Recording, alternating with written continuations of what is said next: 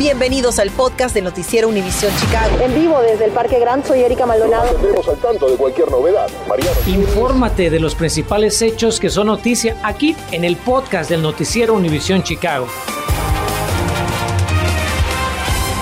Muy buenas tardes. Iniciamos de inmediato con el tiempo, pues un sistema invernal ya está sobre nuestra área y nos va a traer un poco de todo. A esta hora ya hay varias alertas vigentes. Nuestra meteoróloga Ligia Granados viene monitoreando este sistema y esta tarde nos tiene más información de qué podemos esperar en las próximas horas. Ligia, buenas tardes, te escuchamos. Muchas gracias, Erika. Buenas tardes. Bueno, pues comenzamos ya con esta cobertura del sistema invernal que hemos monitoreado por días. Ha llegado ese aumento en el termómetro con 50, pero también ha llegado la lluvia y esto es apenas el principio. En nuestra imagen de radar y satélite vemos cómo ya esa nubosidad está presente y la precipitación también.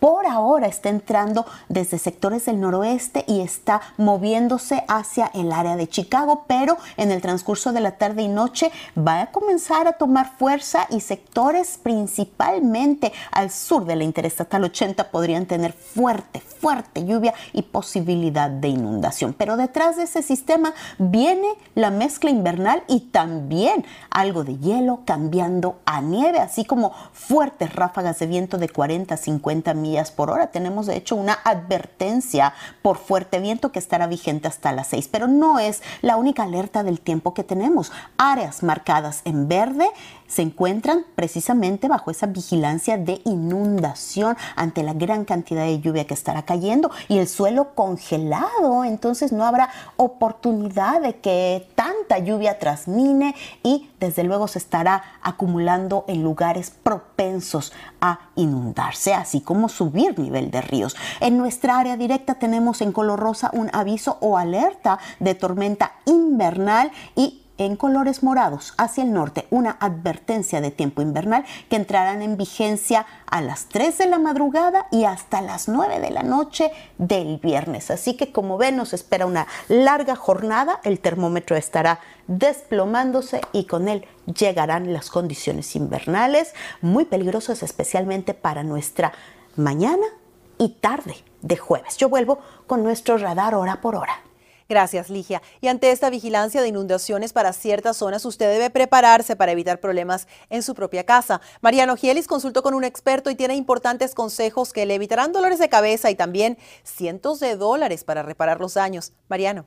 Ya le escuchó a mi compañera Ligia Granados. La lluvia de esta noche podría provocar serias inundaciones, pero no se descuide, porque la acumulación de nieve a partir de mañana también podría provocar desastres, sobre todo en el sótano de su hogar. Por eso hay que estar bien preparado. Ahorita estamos empezando a trabajar más porque se está derritiendo la nieve y este, más se derrita la nieve, este, tenemos más trabajo por el, por el motivo de que se empieza a minar el agua para adentro. Enrique Beltrán es operario de la compañía US Waterproofing y cuenta que si bien mucha gente espera que solo las casas más viejas sufran inundaciones en el sótano, la verdad es que el problema puede afectar también construcciones más modernas. ¿Cómo sucede? Pues durante una tormenta como la que se espera para mañana puede haber mucha acumulación en el suelo. Cuando sube la temperatura, la nieve se derrite y penetra en la tierra, que al ser porosa permite que el agua escape generalmente a través de las paredes de cemento de su sótano. Un sistema de drenaje puede detener el flujo, pero sin él, su sótano puede inundarse. Pero usted puede tomar medidas para evitar este grave problema. Lo más importante es paliar la nieve o el hielo que usted tenga pegados a la pared de su hogar. Pero también es importante destapar los sistemas de desagüe, los gutters, como se les conoce en inglés, y asegurarse de que estén apuntando hacia la calle. Otra buena idea es crear un pasadizo entre la nieve acumulada para que el agua encuentre lo más rápido posible un camino directo hacia el drenaje. Caso contrario, el precio que usted tendrá que pagar podría ser muy alto. Eh, dependiendo que, a qué nivel lo tengan terminado, este, puede costarle de 10 mil a 30 mil dólares. Todo depende qué tengan en su basement, cómo lo tengan terminado. Un dineral realmente. Y si no tomó nota de las recomendaciones, se las dejaremos resumidas en un artículo que puede encontrar en nuestra app. Mariano Gielis, Noticias Univision Chicago. Continuaremos con nuestra cobertura de las condiciones del tiempo para traerles cualquier incidente que ocasione esta nueva tormenta invernal. Bueno, anoche le informamos sobre la última audiencia pública en Chicago sobre la mudanza de General Iron al sureste de la ciudad y hoy activistas amenazan con una gran movilización si la ciudad aprueba el permiso de operaciones a la compañía y es que afirman que la alcaldía no es transparente en el proceso de aprobación para que la recicladora de metal pueda operar en su comunidad. El grupo anticipa que la decisión oficial podría llegar tan pronto como este viernes, pero advierten que la ciudad daría a conocer el reporte de impacto ambiental hasta dentro de un mes, situación que catalogan de inadmisible. Si el resultado es negativo el viernes, ¿cuál es el siguiente paso? Bueno, creo que vamos a organizar a las comunidades. Estamos incluso en el mismo proceso en la trituradora SIMS, así que vamos a coordinar esfuerzos entre las diferentes comunidades afectadas para tomar las, las siguientes medidas. Yo creo que vamos a apelar eh, cualquier decisión que no estés en, eh, en el, por el bien de la comunidad, la vamos a apelar directamente. Solicitamos una declaración a la alcaldía de Chicago sobre la posible emisión del permiso de operaciones para General Iron y se la tendremos cuando autoridades nos respondan. Continúan los desacuerdos por la orden de uso de mascarillas en las escuelas públicas de Illinois. Investigamos en qué planteles son opcionales a partir de hoy. Ya hemos hablado sobre lo baja que está la vacunación en niños aquí en el estado de Illinois. ¿A qué le temen los padres en cuanto a la vacuna? Bueno, aclaramos las dudas y los posibles riesgos con un experto. Y tenemos buenas noticias en este miércoles. Comenzarán a llegar los reembolsos de impuestos, pero si no tomó ventaja de algún crédito tributario al que usted califica, lo que debe hacer para recibirlo, aunque ya haya enviado su declaración de impuestos. Infórmate de los principales hechos que son noticia aquí en el podcast de Noticiero Univisión Chicago. Este miércoles los distritos escolares 64 y 207 han adoptado la política de mascarillas opcionales para sus alumnos y personal. Autoridades de las escuelas Main Township y Park Ridge Niles notificaron a los padres que van a requerir cubrebocas solamente en los autobuses escolares, aunque expertos en salud afirman que las mascarillas son altamente recomendables para evitar la transmisión del COVID-19. Estos distritos incluyen las escuelas de Park Ridge, Des Plaines, Niles y porciones de Glenview, Hardwood, en uh, Heights y también Morton Grove. Y ya que estamos en el tema, pues ayer aumentaron los casos en Illinois y hoy vuelven a subir los contagios de COVID-19. Autoridades se reportan 3.323 personas infectadas con coronavirus, una diferencia de 430 contagios más. Las muertes también aumentaron, 107 en las últimas 24 horas, comparado con 53 personas fallecidas el día de ayer. Sin embargo, la tasa de positividad sigue bajando y hoy es del 2.8%. En cuanto a la situación en los hospitales del estado, hasta anoche atendían a 1.683 pacientes, cifra que también sigue disminuyendo. Y justamente le hablamos de los números tan bajos en cuanto a la vacunación contra el COVID-19 en niños de 5 a 11 años aquí en Illinois el día de ayer.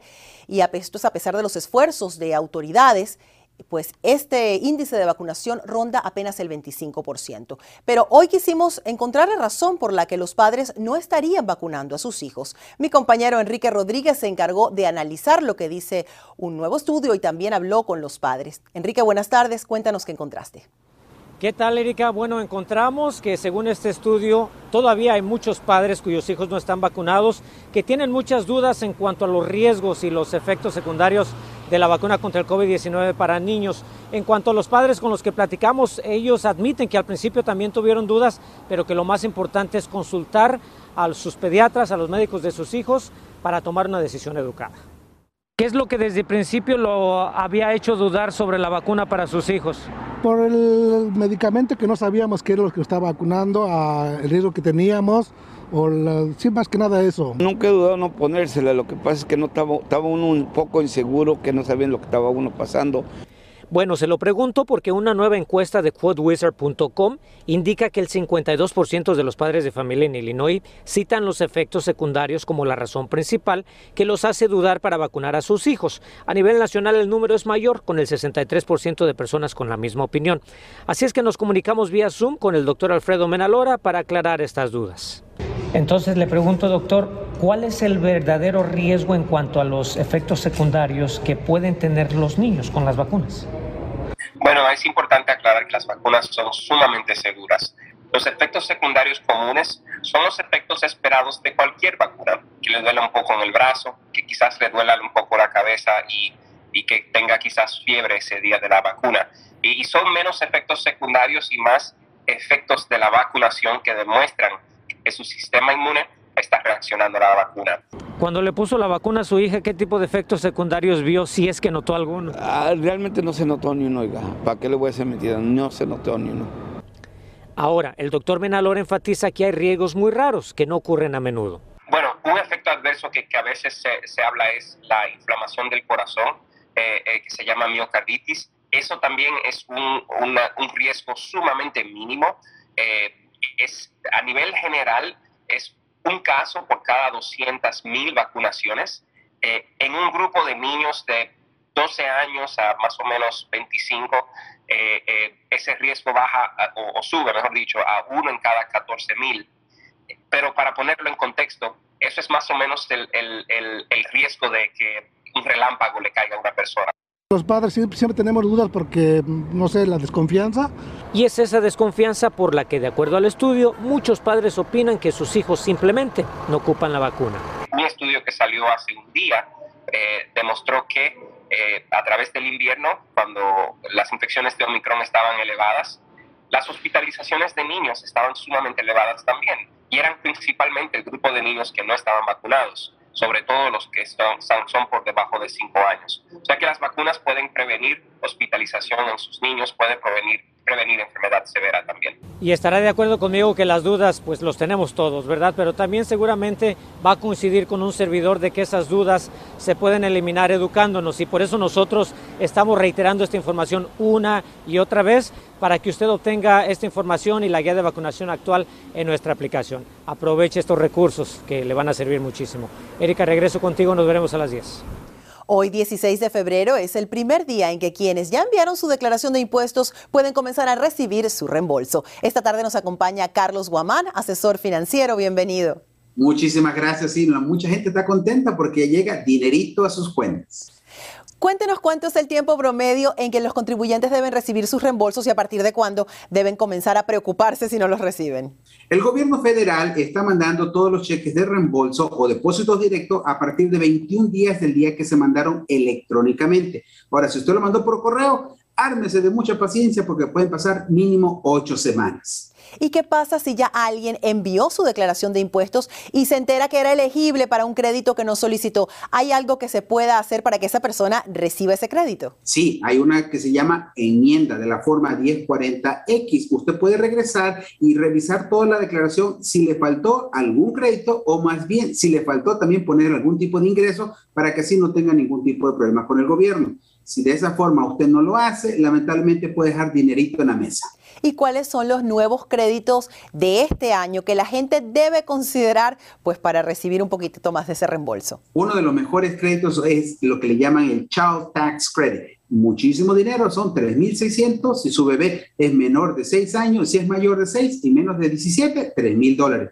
Hay otro crédito que es muy bueno que se llama Child Care Credit. Usted puede recibir 4 mil o hasta 8 mil dólares de crédito si se lo cuidan a su bebé mientras usted sale a trabajar el Earned Income Tax Credit, dependiendo de cuánto haya usted ganado, puede recibir también otro billetote ahí. Ahora, y también si usted puso dinerito en su cuenta de retiro, también puede recibir un crédito por poner su dinero ahí. Y si usted quiere poner también dinero a trabajar en el IRA, también le puede bajar a los impuestos. Hay mucho dinero, mucho crédito este año. Hay que ahora sí preparar bien esos impuestos y cuáles son los errores más comunes que cometen los contribuyentes y que evitan que reciban más reembolso.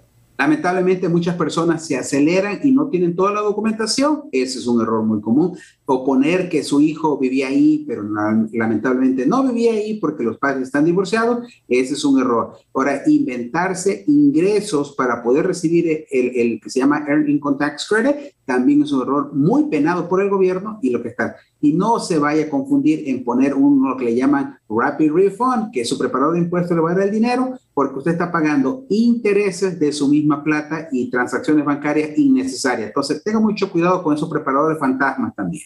¿Y usted recomienda presentar los impuestos de forma electrónica o hacerlo por correo o realmente no hay mayor diferencia que el tiempo en que llega el reembolso? Lo mejor es electrónicamente porque de esa manera la información sale de la computadora de su preparador de impuestos o a su vez directamente de su computadora directamente al IRS. Cuando lo manda por correo, aparte del tiempo, también puede haber errores físicos al, poner la información en el sistema del gobierno y eso le puede causar también retrasos, problemas y dolores de cabeza. Mejor electrónicamente. Muchísimas gracias a Carlos Guamán, asesor financiero, por sus respuestas. Un placer como siempre. El robo de vehículos sigue preocupando a muchas personas en Chicago y por eso la ciudad une esfuerzos con el noreste de Indiana para combatirlos en la región. El superintendente de la policía David Brown y el alguacil del condado Lake, Oscar Martínez Jr., informaron que unidades de operaciones especiales de ambas jurisdicciones trabajan en conjunto para frenar estos robos. Los operativos cuentan con avanzadas herramientas tecnológicas y también contemplan el uso de helicópteros y aviones para apoyar en la captura de los a bordo de los vehículos robados. Hacemos una pausa y ya regresamos. Continuamos con el podcast del noticiero Univisión Chicago. Atención jóvenes soñadores, hay un evento de mucho interés para ustedes. Univisión Chicago y la Coalición por los Derechos de Inmigrantes y Refugiados de Illinois auspiciaremos un taller de ayuda financiera para la cuota de renovación de DACA. La cita es mañana a las 12 y 30 de la tarde en vivo por las plataformas digitales de Univisión Chicago. Y nos despedimos con un homenaje muy especial en la ciudad para el charro de Huentitán. Este jueves será oficialmente el día de Vicente Fernández aquí en Illinois por resolución oficial del gobierno del estado. La representante estatal Angélica Guerrero Cuellar impulsa la declaración y mañana encabezará una ceremonia en la escuela Hancock College Prep para conmemorar esta ocasión, misma que le traeremos en este evento tan significativo para nuestra comunidad. Gracias por escuchar el podcast del noticiero Univisión Chicago. Puedes descubrir otros podcasts de Univisión en la aplicación de Euforia o en univision.com diagonal podcast.